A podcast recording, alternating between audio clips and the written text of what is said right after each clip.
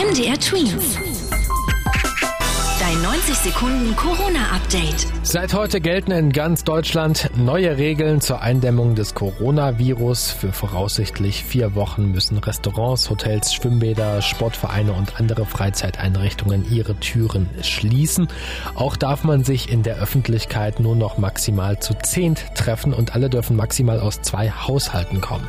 Die genauen Regeln sind aber teilweise je nach Bundesland etwas verschieden.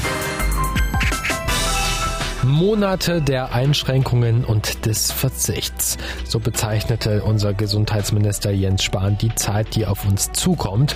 Auch wenn zum Beispiel Ende November wieder gelockert werden sollte, heißt das nicht, dass es nicht nochmal zu Einschränkungen kommen kann. Das meinte Spahn weiter in einem Interview mit dem ZDF.